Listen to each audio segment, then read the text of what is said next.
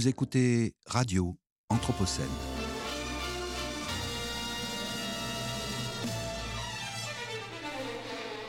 Une programmation de Radio Anthropocène avec Radio Bellevue Web et l'École urbaine de Lyon.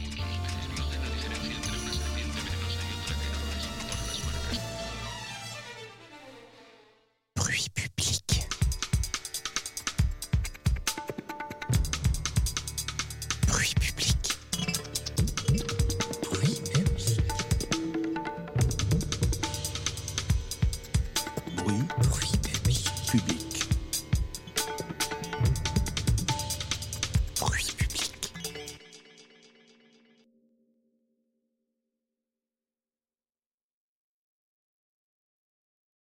et unique micro-conférence Anthropocène. Nous nous rendons au RISE à Villeurbanne pour vous interroger sur les conférences organisées dans le cadre du festival Anthropocène.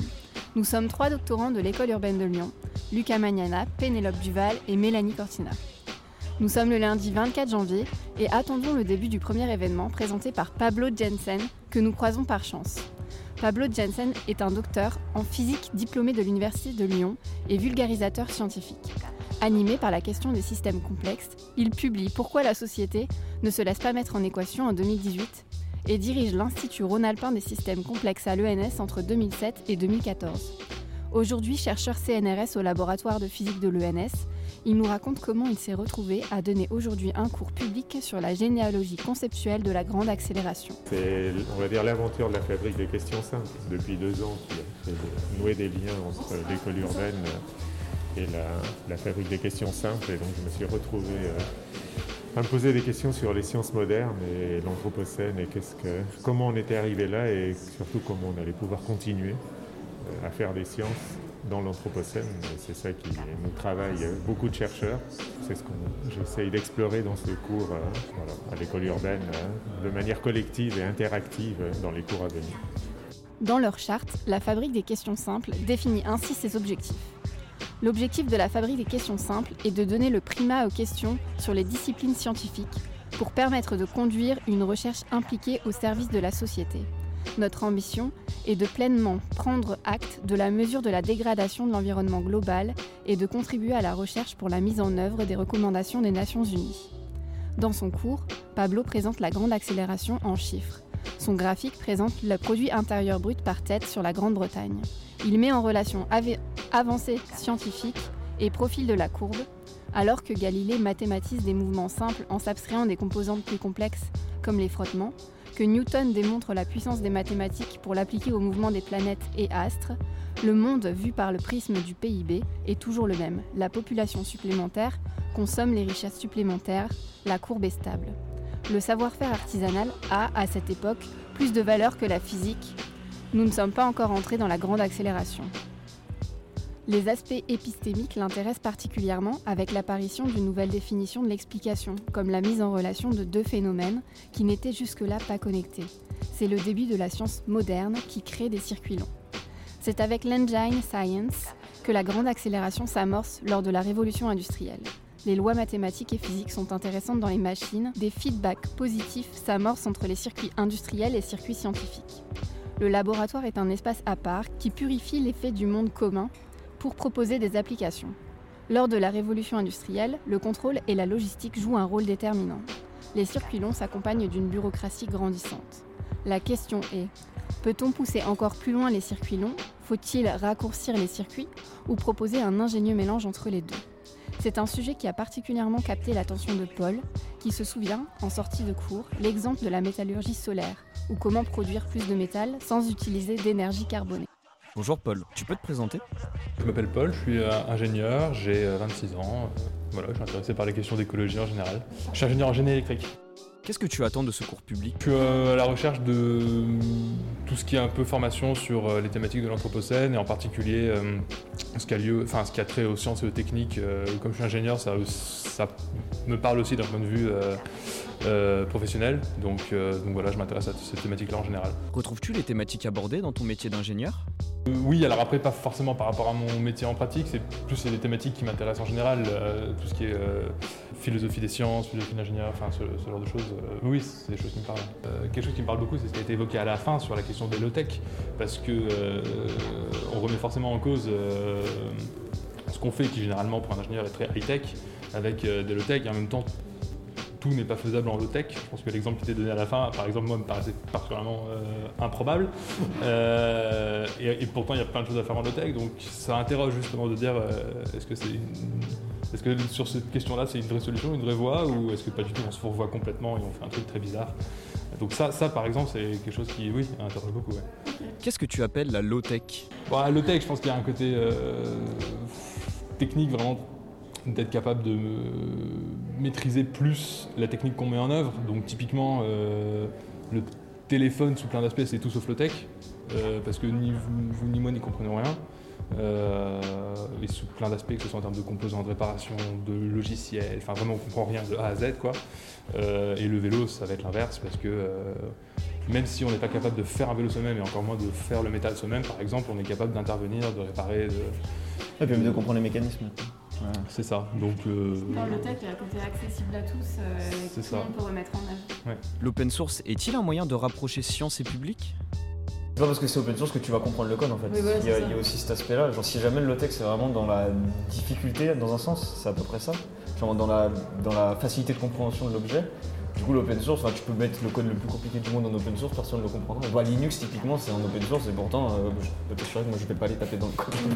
ouais, mais typiquement, enfin, bah, après, je suis pas, euh, pour le coup, je suis pas informaticien, mais avec l'open source, il y a aussi une idée de communauté, euh, et je pense sur Linux qui est très, très active et qui va justement rendre accessible plein de choses. Donc, je pense que l'open source, ça va pouvoir rentrer dans une forme de définition du low-tech. Parce que l'idée, c'est aussi de casser le rapport de sachant à apprenant.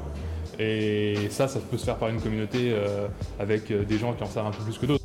Doris, de formation littéraire quant à elle, apprécie de pouvoir découvrir le point de vue d'un scientifique tel que Pablo.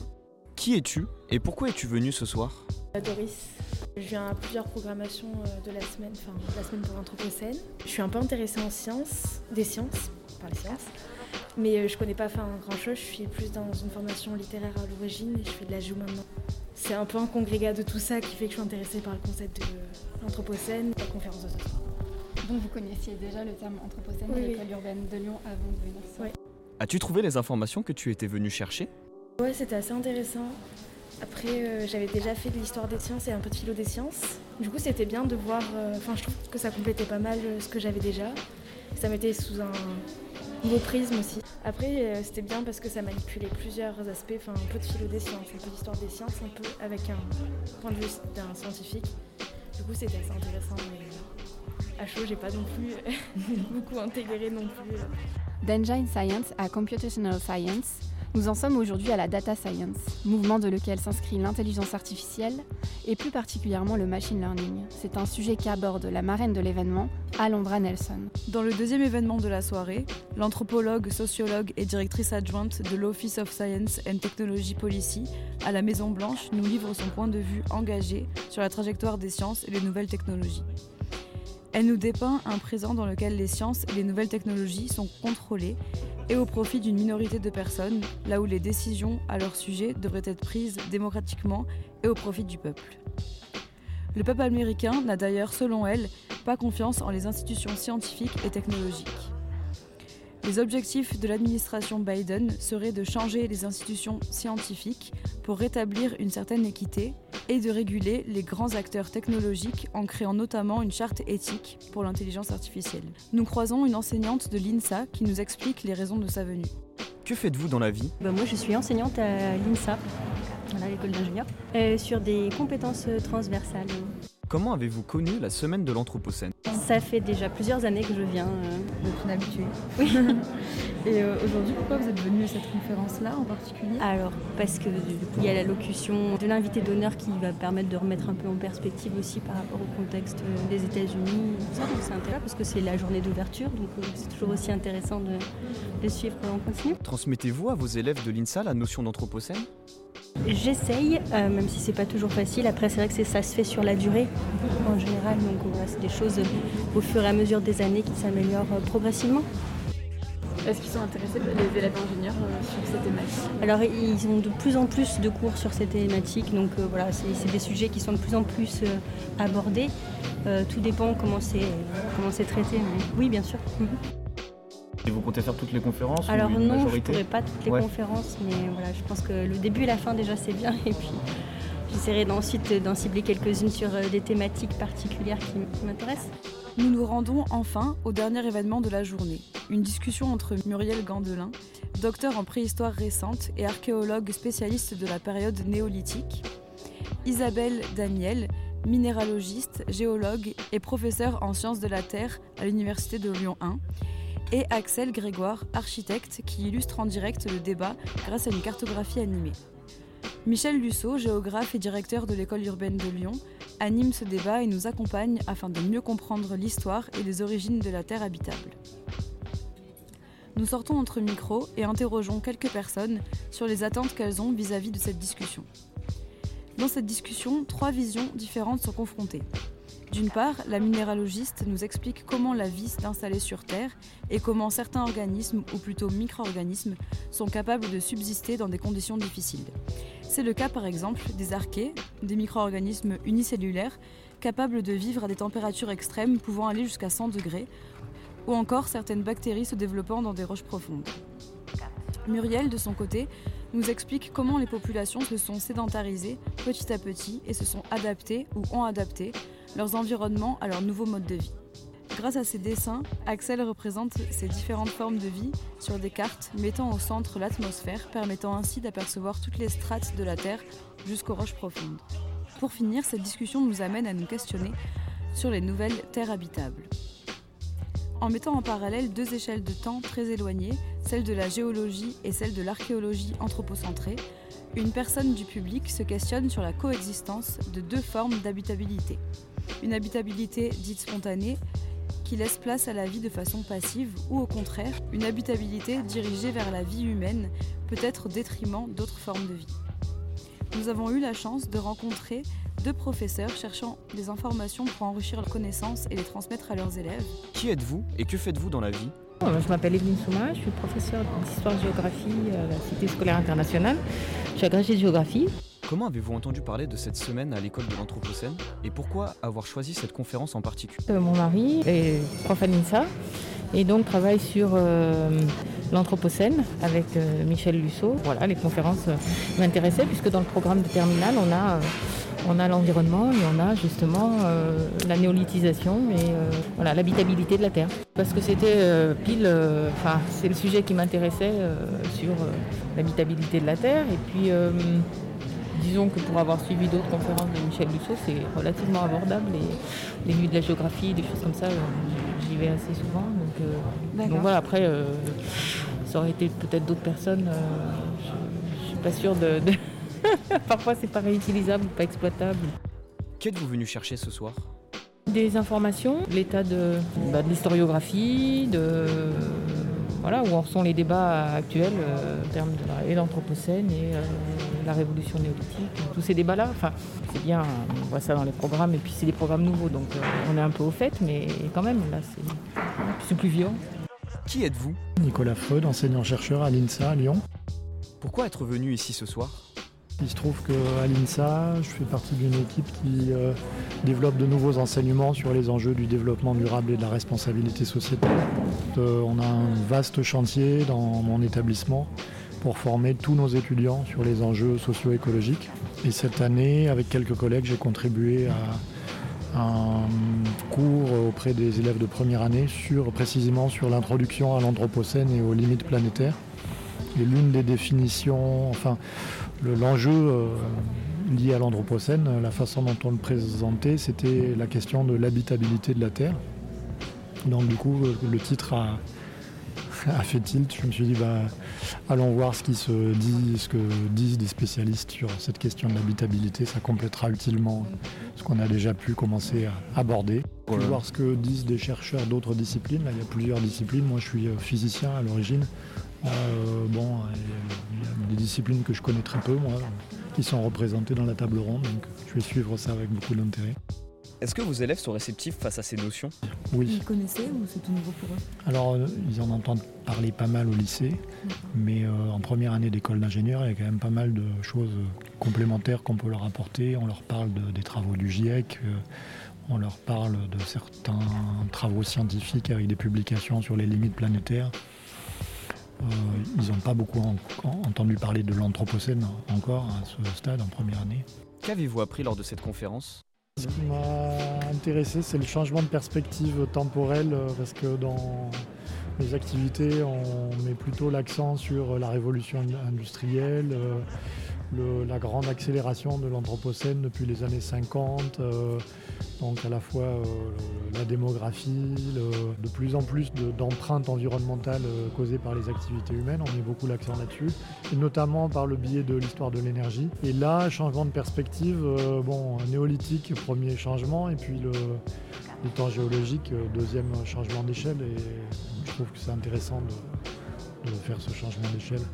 Et finalement, euh, de voir qu'on occupe une place euh, très particulière, les humains, et encore plus particulière si on se penche sur les derniers siècles, voire les dernières euh, décennies, années. Pensez-vous réutiliser ce que vous avez appris ce soir dans vos cours aux élèves ingénieurs? On leur en parle déjà un petit peu, mais certainement trop peu, euh, en mettant en perspective plusieurs dates de commencement possibles pour l'Anthropocène, et notamment le néolithique et fait partie des- de ces possibilités. Et euh, là, du coup, je trouve que ça donne des éléments euh, supplémentaires. L'un des aspects aussi, euh, pour nous, qui mérite vraiment réflexion, c'est que on met souvent l'accent beaucoup sur le climat et l'énergie, surtout dans une école d'ingénieurs. Et en fait, la question de la vie, elle est centrale et les ingénieurs sont assez largement aveugles aux questions de biodiversité et du vivant. Euh, donc là, cet éclairage sur l'histoire de la vie, euh, à mon avis, il est essentiel et on a beaucoup de choses à faire encore, particulièrement pour des étudiants scientifiques et des ingénieurs. Nous, euh, par rapport à ce qu'on enseigne et ce qu'on a à nos programmes, les nouveaux programmes là, qui sont sortis il y a deux ans, c'est exactement ça. C'est-à-dire que moi, j'ai fondamentalement rien appris de nouveau, puisque c'est ce qu'on voit et ce qu'on apprend- enseigne aux élèves, puisqu'on compare la, néolithisation et la, révolution industrielle, enfin l'industrialisation du 19e siècle. Et donc, euh, on, essaie justement de leur montrer que euh, bah, c'est des échelles différentes, mais c'est le début, enfin, le néolithique, c'est le début de, l'Anthropocène. Et par contre, c'est vrai que c'est en spécialité SVT qui voit euh, la géologie et euh, cette, euh, cette notion aussi euh, d'Anthropocène, euh, enfin, de, changement à l'échelle de, la planète. Donc, alors c'est vrai que les élèves qui seraient, qui sont, qui vont rentrer à l'INSA, c'est pas des élèves qui ont fait ni la, enfin peu qui ont fait la spécialité SVT, mais pas du tout qui ont fait la spécialité histoire géo, géographie, sciences politiques et géopolitique. Donc du coup, ils l'auront pas vu au lycée. Et euh, bah, c'est indispensable qu'ils le, fassent, euh, qu'ils le fassent après, surtout s'ils sont amenés à devenir des ingénieurs. Parce que c'est quand même euh, là un petit peu, enfin, carrément fondamental. Puis nous avons rencontré une étudiante en écologie et son père qui tous deux cherchent des éléments de questionnement et de réponse pour enrichir leur débat. Qui êtes-vous et comment avez-vous entendu parler de cet événement? Xavier. Moi, c'est Maureen. Moi, je dirige une entreprise de télécom. Euh, moi, je suis bénévole dans une revue écolo à Croix-Rousse. Quelle revue? Euh, la revue Silence. C'est un des journalistes de la revue qui m'en a parlé et j'ai écrit un article euh, en lien avec l'Anthropocène, donc du coup il m'a conseillé de venir. Et c'est mon père, donc euh, je lui ai dit de venir avec moi. pour voir. Ben voilà, maintenant vous savez comment appris. Pourquoi venir entre père et fille? Mais euh, c'est aussi parce qu'on a quand même pas mal de débats en général quand on parle d'Anthropocène entre nous et du coup je me suis dit, euh, ben, pourquoi pas, euh, choisis une conférence de ton choix et on y va ensemble et comme ça après on pourra en discuter. Non, c'est exactement ça. Bon, ça va. Le- La Terre habitable, en plus, ça me parle un peu, parce que je, je viens du milieu spatial. Donc, euh, lorsque une Terre habitable, euh, quand on fait un petit peu de cosmologie, ça a une notion extrêmement précise. Euh, suis intéressé de voir ce que ça donne euh, quand on parle de l'Anthropocène. Quel genre d'informations attendez-vous par rapport à l'habitabilité de la Terre? Sur euh, ce qui rend la Terre habitable? Ouais. Euh, ben, en fait, moi, euh, je fais aussi des études d'écologie à côté, et du coup, euh, l'anthropocène, c'est un concept qu'on avait abordé en cours, et donc euh, j'aimerais bien savoir, euh, enfin, confronter un peu les idées que j'avais euh, l'année dernière et cette année-là, et euh, par rapport là à ce qui rend la Terre habitable, ce qui m'intéresse, c'est de comprendre en fait euh, est-ce que juste les révolutions industrielles et toutes les technologies qu'on a créées aujourd'hui, enfin c'est viable avec notre mode de vie pour demain ou est-ce qu'il faut faire un changement profond plus dans le sens de la décroissance? Donc c'est les questions que je me pose. Après j'attends de voir. Est-ce que vous cherchez des réponses ou est-ce que vous cherchez des questions? Là, je cherche plus des questions. Pour essayer... En fait, je, questionne beaucoup les enjeux d'aujourd'hui pour essayer de comprendre. Parce que j'ai pas de réponse, mais voilà. En sortant de la conférence, Maureen est très enthousiaste. Que retenez-vous de la conférence? Super intéressant, ça m'a beaucoup plu, ça m'a posé beaucoup de questions, j'étais venue pour ça, donc top. ouais, moi c'est surtout sur euh, la, question de l'habitabilité. En fait, je fais des études d'écologie et on questionne jamais les origines de comment en fait on, on en est venu à, à se, sédentariser, Pourquoi? Et on culpabilise beaucoup sur euh, les conséquences. Les conséquences de notre monde maintenant, qu'est-ce que ça va créer demain? Enfin, J'imagine que c'est des choses que vous savez. Mais du coup, je trouve ça fou de se dire qu'en fait, c'est le réchauffement climatique qui a permis à des populations de se sédentariser parce qu'elles ont commencé à, avant, on était connecté à notre état de nature et on s'adaptait à notre environnement et c'est des conditions un peu géologiques qui ont permis à ce qu'on change ça. Et du coup, je trouve que ça questionne complètement notre rapport à la culpabilité et l'éco-anxiété. Enfin bref, dans des thématiques qui moi m'intéressent, c'est hyper euh, intriguant en fait. Donc voilà, ça donne aussi du souffle et ça donne de l'espoir de se dire bah, peut-être que finalement c'était aussi notre, notre logique en tant qu'humanité de s'installer et de se sédentariser et juste de questionner aujourd'hui la démesure euh, de tout ce qu'on a créé. Mais de base, finalement, euh, on n'avait pas envie détruire la planète. Enfin, c'est un peu ce que je retiens. Quoi. Du coup, je trouve ça cool. Voilà, optimiste comme. moi, ça me fait du bien en fait d'entendre des choses comme ça, vraiment. Donc voilà.